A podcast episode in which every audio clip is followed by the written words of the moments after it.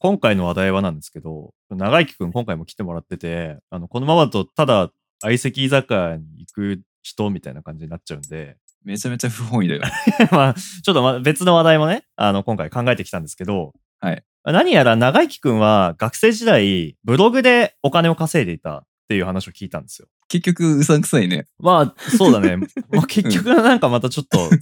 そういう要素があるところ出てきましたけど、はいだからまあそこら辺今日詳しく聞いていきたいかなっていうので、えーお呼びしました。はい。で、なんか具体的にまず、ブログで稼いでたって、なんかどういうことなんですか俺の場合は、あの、ブログで記事を書いて、まあ、いくつかの記事で、あの、商品紹介をして、でそれで、俺のブログを経由して何か商品を買ってくれた人がいたら、買ってくれた金額の何割かが俺に入ってくるよっていう形で、まあ、アフィリエイトっていう形だよね。ブログアフィリエイトやって、ん。お金を稼いでた。なるほどね。はい。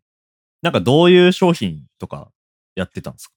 俺はねその使ってない商品っていうのはあんまり紹介したくなくて結構ねその自分が使ってる身近なものとか扱ったりしてたあの家電だったりあの雑貨とかそうそういうのを。ね本当に結構いろいろ扱ってたねで俺は結構ね健康とかに興味があったりしたからその健康関係のやつはねいろいろ紹介してたかも多分結構な記事書いたと思うんだけど、どんぐらい書いたのえでもね記事数で言ったら実は俺そんなに書いてなくてそれ全体で多分あの40あるかないかとかそれぐらいあえええまあだからなんか毎日1個書くとかそういう感じではなくて、まあ割と、まあちょっとボリュームのある記事を、まあなんか一時書いてましたっていう感じか。そうだねていうかねそう俺いろいろ実験したのよあの、まあそもそも、まあなんでブログで稼ごうと思ったかっていうとさアルバイトを昔しててめちゃめちゃきつかったのね教えてくれる人がああ、なるほどね。でなんか料理関係のバイトしてたんだけどその教えてくれる人がもともと自分の店をやってた店長さんみたいなうん。ガチガチの料理人の人がなんかよくわかんない指摘の仕方してきてなんかバイトで自分の体動かしてなんか人と向き合いながら仕事するっていうのがなんかすごい嫌になったのね。バイト先変えてももしかしたら上司また結局嫌な人になるかもしれないしはい はいはい。だったら自分で完結できるお金の稼ぎ方知りたいなって思ってでそれで大学生バイト以外稼ぎ方みたいなやつを調べてたら急にググったな。急にググったで急にググって出てきたのがそのブログアフィリエイトだったのねうん。そうだからまあとりあえず始めてみたっていう感じそっから始めた普通のアルバイトが嫌だったから始めた まあでもバイト嫌になるって気持ちはわかるわ。ちょっと話脱線するけど。う んまあね、本当に自分に合ったバイトみたいなの探すのって結構ね、エネルギー使うし、あんまりね、当たりバイトって多分世にないと思うからね、そもそも。そいいところはね、時給低かったり、大変なところは時給が高いみたいな、まあ、うまくできてますよね、世の中。だから、まあ、ググってブログ始めてみて、ううん結局なんか、始めてからどのぐらいで、1バイトやってるぐらいの金額もらえるところまでに至ったんですかえーっとね、だいたい、あの、半年からなんか8ヶ月ぐらいの間ぐらいで、なんか数万円とかにはなってきたかな。うーん、ええなんか思ったより早いかも。そうね。本当にめちゃめちゃ打ち込んだりしてたからね、いろいろ調べながら、その時は。なんかまあ、この話は前、もうね、本人から聞いたんだけど、うん。見られてる記事が結構限定的っていうか全部の記事がこう平等にたくさん閲覧されてるわけではないみたいなの聞いたんだけどそうだね。最初の方に書いた記事とかはさ、やっぱりあんまり全然見られなくて、書く技術とかもなかったし、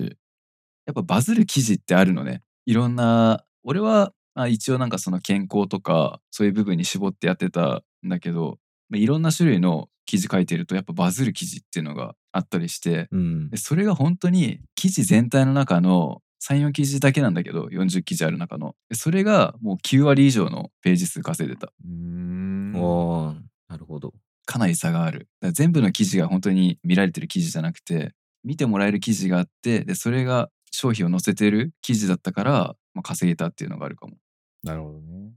まあ、ここでちょっと僕も入ってくるんですけどおうよいしょ僕も入ってきました えっ といらっしゃ い。いらっしゃい。えっとどういうあこちらがの僕も実はあの長生きくんからそ その情報を教えてもらって学生時代始めて、まあ社会人になってちょっと続けてたかなぐらいまでちょっとやってたんですよ、ブログ。うん。あの、まあいろいろ参考にさせてもらって、あまあ実はカニ君も関与してたんですけど、うん。まあなんか、はいはいカニくんが準備して、俺が書くみたいな感じで、だいたい20弱ぐらい記事は書いてたんで、うん。その結構ね、だから、長生きが稼いでたっていうのは、俺らはすごいっていうのは分かってて、そうだね。俺らはね、結構リアルな数字でも言っていいと思うんだけど、だいたい稼げた月に1万円ぐらい。で、なんか平均3000円とか5000円とか、そのぐらい。お1万まで行ったんだ。 1万1回いったかなって感じかな確か。えーなるほど。で、まあ、俺のブログの現状っていうか、まあ、もう今はないんですけど、まあ、話すと、まあ、一つの記事がめちゃめちゃ見られるようになって、でね、なんか、これはなんか、長生きとも前話したんだけど、あの、結局 Google なんだよね、あれって。そうだね。 Google が、その、検索させた時に、上に来させるかどうかみたいなのが大事なんですよね。そ SEO っていうのがあって、うん。 SEO で、その競争に勝てると、もうめっちゃ人に見てもらえて、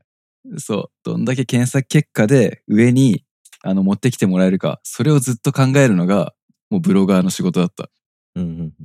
なんかコツとかあるんですよ。あのーあれって更新とかも見られるから、見られるねち。ょくちょくちょくちょくさ、その、最後に更新された日みたいなのを更新するためにちょっとちっちゃい修正加えたりとかね。うん。まあ、細かいテクはあると思うんだけど。 そうだね。まあ、ただ、もう Google さんもさ、バカじゃないじゃん。そうですよね。まあ、世界、世界一ですから。そう、もう超頭脳集団が集まってるわけで、もういろんな方法でさ、本当にいいブログはどれか、本当にいい記事はどれかっていうのを考えてさ、もう本当にもう毎日とかそういうレベルでアルゴリズムどんどん変えてっちゃってるからさ、あはいーはいはい。まあ、ただ、まあ、俺はそのそのアルゴリズム変える理由っていうのはあの本当にいい記事かどうかっていう部分だと思ったのね。うんうん。うん、だからまあそこはもうブレずにいい記事ってなんだろうっていうのを結構考えてた。Google さんにすり寄るっていうよりはあー。なるほどね。そう何を書いたらユーザーさんを喜ぶのかっていう部分を考えてやるっていうのが大事だった。だあからー最終的にだから小細工すんなと。真っ向勝負。そう真っ向勝負が最終的な勝利になる。なるほどね。なんかすごいいい話なんですよ。なんか結構やっぱ小手先でのらりくらりかわしていくっていう人たちが多いイメージだけど、この業界。やっぱ結果いいものは勝つと。そうもう軒並み消えてってるからね小手先でやってる人は。うーん、やっぱそうなんだね。うん。すごいよ。Google さんありがとうって感じだもん。 なるほど。本 Google に愛された男当。う。ん。まあ今じゃもう全然その記事更新してないから、本当に全然稼げてないんだけど、うんうん。ただ、やっぱりこれから始めるとかそういう人は、まあ、Google さんを見るっていうよりも、ユーザーさんを見た方がいいと思う。 うーんう。ん。あ、じゃあちょうど、ちょうど今、そのね、今から始める人っていう、まあワードが出たんですけど、ねどう、どうなんですか今から、こう、ブログを始めて、稼げるもんなんですか例えば YouTube とか、そういうプラットフォームとかで、たくさんの人に見てもらうとか、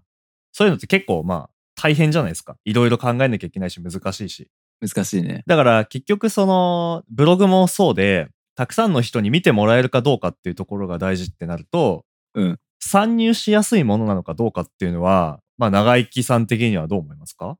まあね、ブログが稼げるって話ってさ、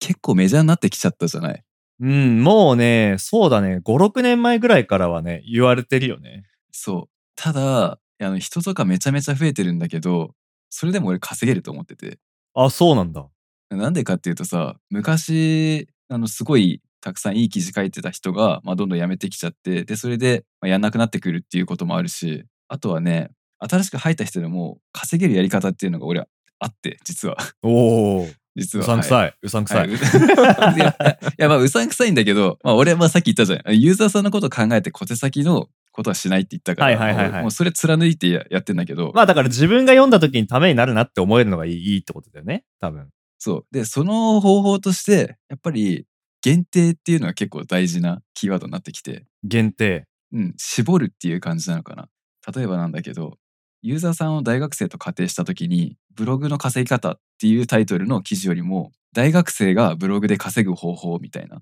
ああうんはいはいはいはいそう。だからちょっと、あの、絞るのね。ターゲットをねターゲットをそう絞るべきターゲット絞るなるほどねでそうすると、あの主婦とか年いった人はその記事見ないかもしれないんだけど大学生の人って多分見てくれやすくなるの。ああ、だから、Google の、まあ、検索とかで考えると、対戦相手をある程度絞るって感じでしょ競争相手っていうか。ある程度、その、なんだろうな、漠然とした検索よりも、ちょっと絞ったところの中で一番になれたら、あーワンチャンあるかもなっていうことね。そうあ本当にさ強いブログとかってさ結構大きいキーワードで期待するのよブログ稼ぎまあ方とか。そうだよ。ブログ稼ぎ方で出る記事はやばいよね。多分もう。めちゃめちゃ強いんだけど、うんうんそれに勝つにはもうキーワード増やすしかないで絞るっていうああ。そうでしかも商品ってさ新商品とかどんどん出てくんじゃんうん。新しいやつに関してどんどんその、まあ、自分なりの視点でちゃんと意見書いてくれるブログあったら稼げないわけないと思うんだよね俺からしたらうんうん。例えばもう、まあ、Apple Watch 6とか PlayStation 5とかはまあかなり競合がいるかもしれないんだけどさ結構ニッチな商品とかだったりしたらさまあやっぱ気になって調べる人いるじゃん、うんそこに関してちゃんと本当に自分で使ってみたりしてで自分なりの意見書いてみたらそれってあの参考になってでそれを本当にいい商品だったら自分のブログに貼ったリンク通じて買ってもらってでそれお金入ってみたいな流れはなくなることないと思うんだよねうーん。うんだからブログが稼げることが分かってであの参入してくる人もどんどん増えてきたけどそれでも絶対稼ぐ道はあるっていうような場所だと俺は思ってる。なるほど、なるほど。うん、じゃあ今からでも、まあ、やり方を工夫すれば全然稼ぐ手段はあると。そうなんだよ。あとはあれだねもうさっきも言ったけどさ、まあ、本当にいい記事だったら Google さんは検索結果で上に上げてくれるって言ったと思うんだけど新しく参入した人がめちゃめちゃいい記事書けば昔からいる人の、まあ、ちょっといい記事よりも上俺上に行けると思うのね同じ検索結果でヒットするような競合もちゃんと調べてそれより情報量が多いなんかユーザーさんに役に立つ記事っていうのを書ければ全然上に行けるチャンスはあると思ううーん今の流れからするとなんか意外だな。なんかちょっと下火かなって思ってたんだけど、ブログ業界って。まあね、まあ、実際あの下火ではある稼ぎにくくはなってるとは思ああ、前よりはねう。前よりはあの、さっきのアフィリエイトってさ、まあ、あの、僕も知ってるんですけど、まあ、アマゾンと楽天じゃん、主に。そうだねあそこら辺の利益率みたいなのって、うん今ってもっと下がってる。えーっとね、俺がやってた時は、その楽天は1%で、アマゾンは、まあ、大体の商品がなんか3%とかだったんだけど、うんうん。今は変わってきて、アマゾンに関しては商品のジャンルによって、パーセンテージが変わってくるような感じになってきてて、おーうーんそう、だからそのパーセンテージによっても、これからブログの記事書くとしたら、どういったジャンルのブログの記事書いてこうっていうのを決めるのはありかもしれないよね。なるほどね。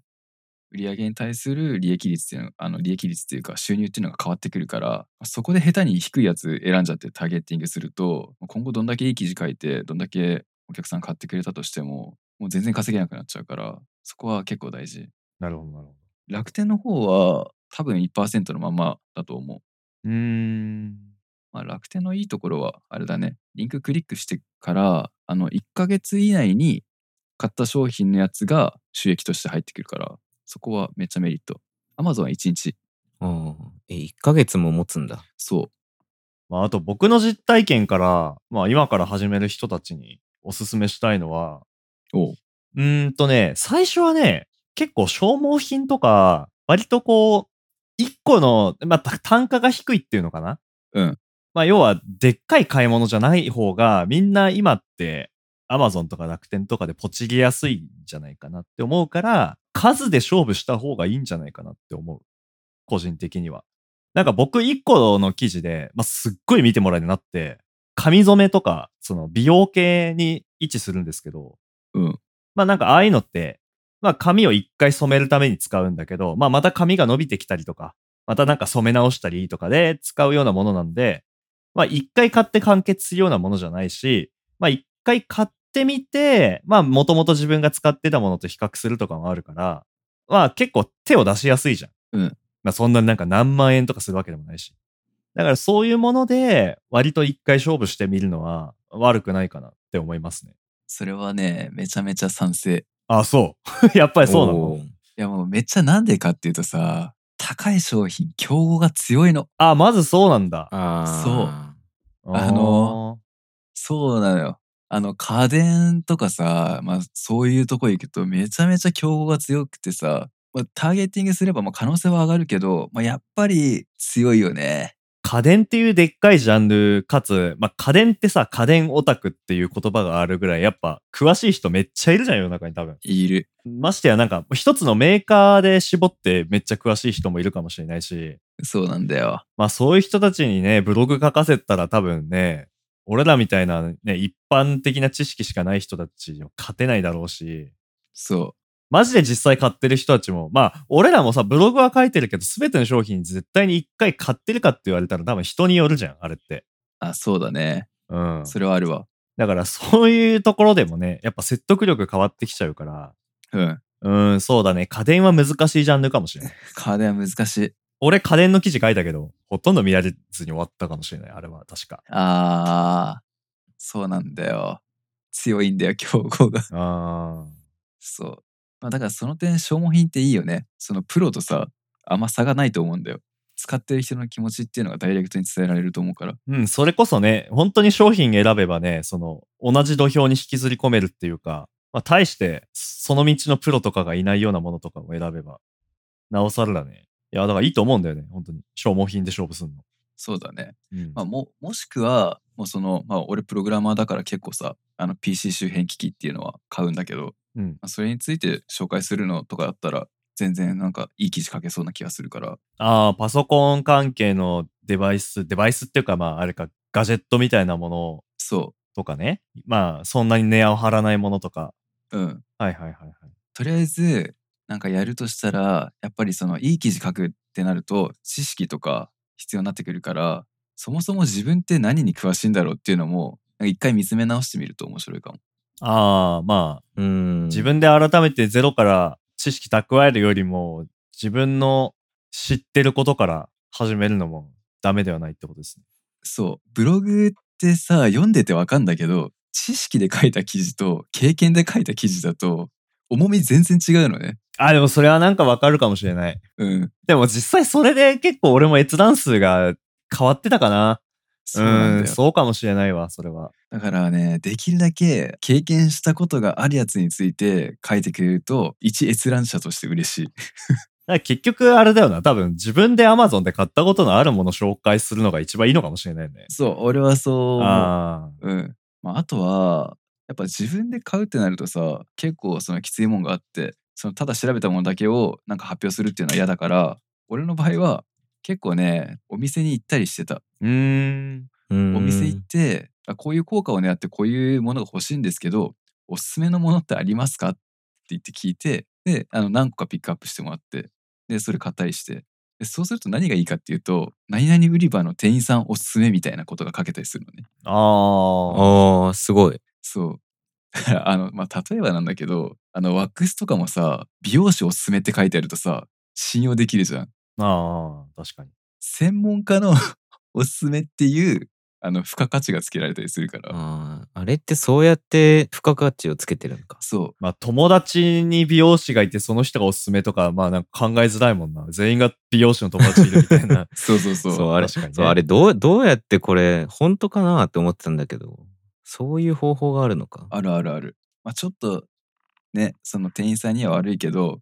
まあ、調査のためとは言わずに、その購入するためっていう体で聞いてると思うから、めちゃめちゃちゃんと答えてくれるの。う。うんん。そう。まあでも俺それで、まあちゃんと買ったりしてるから、うんそこまあ弁解しとくそんうだだけねどそこ、そこで確かに、 ああ、そうっすかっつって帰ったらちょっとね、さすがにかわいそうだもんな。そうそう単純なねそう単純に使ってるだけになっちゃうから、うんありが感謝の意味も込めて実際買ってあの試したりもしてんだけどあとはそういうのもあるよっていう買ったものだけじゃなくてユーザーが面倒くさくてやんないようなことをこっちがあの代わりにやってあげるそれを記事の価値にするっていうやり方は、まあ、一つの手段だと思って俺は結構 やってた。ああ、今のいいこと言った感あるな。うん、言った感はありますね。いや言ったよ。 ちげ えんだ。一貫なんや。ああ、言った、言ったんだね。よかった。うんいいっよてか言って言った。感じ、めちゃめちゃ言った雰囲気だけじゃなかったってことうんね。これ多分、うん、有料級だと思ってもらっていいと思いますよ。あ、マジ普通にか。このラジオ結構有料だったということで。うん、今の一言だけでも結構あのヒントになってくれる人は多いと思う。これから始めようとしてる人。あ本当にだからね、これ聞いてラ、あの、なんかね、ブログ始めたみたいな、ね、ちょっと声があると嬉しいですね、実際。嬉しいね。うんでね、やってもらう人にはやっぱ稼ぐ記事書きたいっていうのもあるかもしれないんだけど、やっぱあの頭の半分はやっぱりそのユーザーが何を欲してるかっていうのもちゃんとあのね、頭に残しておいてもらえると嬉しいかな。まあ、それが結果、ね、売り上げにつながるかもしれないそうそうそうでしょ、うん。うん。あと俺も結構さ、ブログの記事とかめちゃめちゃ参考にするから、ああ、そう、ちゃんとした記事書く人が増えてほしいなって思う。なるほどね。なるほどね。そう、思いました系、なんとかだと思います系の、なん か、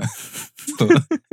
つまんない記事は書かないでほしい。本当に。再生数稼ぎ。なるほどね。うん。身のある記事書いてくれよ、みんなって思う。まあそういう浅いやつじゃなくて、濃密な。そう。何かしら、あの、一般の人が知らない付加価値をつけた記事を書いてくれって俺は思うから、ちょっと言っちゃったよね、今日ね。いやでも、めっちゃいいこと聞けた。なんか、おおって思った。よかった、長生きが。こうただ、出会いを求めて街を徘徊する獣っていう印象から、まあ、ある程度、あなんかこいつやってたんだなっていう、 そういう印象をこれで持ってもらえたかもしれないですね。よかった。そうだねよかったうんうんまあ、最初お金稼ぎを始めてんだけどね。いや、でもお金を稼ぐっていう行為っていうのは何もね、悪いことではないっていうか、生きるためだからね、一番大事っすよ、正直。うん、うん。いや、それこそ効率を考えるべきだし、人間って。うんえ正直言って飲食店とか、コンまあ、コンビニはわからん。やったことないから。まあでも、結構非効率なところあると思うから、そうなんだよね。 IT でリモートワークを経験してる僕たちからするとなおさらだけど、まずね、長時間の移動とかって結構くだらないし、うんいや、大事っすよ、それは。そうなんだよ。まあだからね、不労所得ではないけど、一回自分で仕掛けたもので自動的にお金が入ってくるみたいなのは、え最高じゃないですか。最高本当にもう体と時間で稼ぐっていうのはもう嫌だったからうんうん。自分で作り上げた作品でお金稼げたらいいなって思ったそうだね。最終的に俺記事の更新月1とかだったからねああ。へえ。それでももう数十万とか言ってたからおお、金額言ってくれた。ちあょーっと最後に聞こうと思ってたんだけど。あもう金額全然言えるよあのあまそあ、う今あのやってなくてゼロだから全然、まあ、言えるんだけど全盛期は30万超えてた一番いい時30万超えてた。一番いい時30万超えてたやば。ああ、すごいな。なんとなくの平均でいくらじゃあ、その、1万からじゃあ30万の、まあ、レンジがあったとして、うん結局平均でどのぐらい毎月もらえてたのえ、でも、それでも、一番稼げた時の平均で言うと、平均っていうか、なんだろう、その、まあ、確定申告行ってたから、その時に出したんだけど、うん。その時に、あの、250万は超えてた。おお、すごい。あれそれってもうなんか、手取りってか、全部手取り。まあ初任給、まあ、初任給っていうかそうだね。ある程度のがっ企業つり稼いでる。 というか、うんまあ、ちょっとこれ言葉選ばないとまずいかもしれないんだけど、 うん。まあそこそこ、そうだな。うん、日本だ と、そうだな、新卒の会社にも、なんかありえなくはないぐらいの。そうだね。まあ、それぐらいもらってたよね。よくそれで社会人になった、逆に。いや、俺、あの、続けようとあんま思ってなかったんだよね。あ、そうなんだ。うん、そもそもね。えうん、やっぱりそのさブログの記事ってさあの新しさが結構重要だったりするわけ。ー、うん。その2019年に書かれた記事よりも2020年に書かれた記事の方が新しくてで人って求めてると思うしまあ、気持ち的にも確かに、そっちを見ちゃう。新しい方を。そうだから結局なんか更新し続けないといけないものにはなんか結局なっていくのかなっていうのもあってうんうん。であとはなんだろうなやっぱネタ考えるの難しいよね 普通にああ。ああ、そう確かに。なんか複数人とかで続けたらやりやすいのかもね。やりやすいかもね。団体とかで、ううんん、まあ、なんか他人がいるとなおのこと責任感生まれるし、やりやすそうではあるね。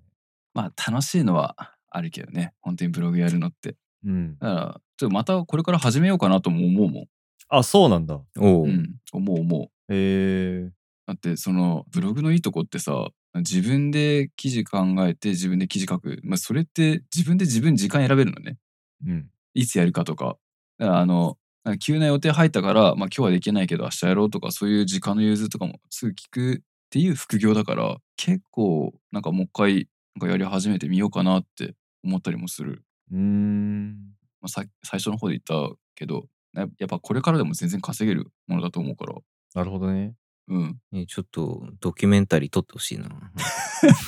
いやなんないなんない ゼロから。なんないなんない、ゼロじゃないからね。うん まあ、始めちゃった から。ねいやでもい一回さ、その、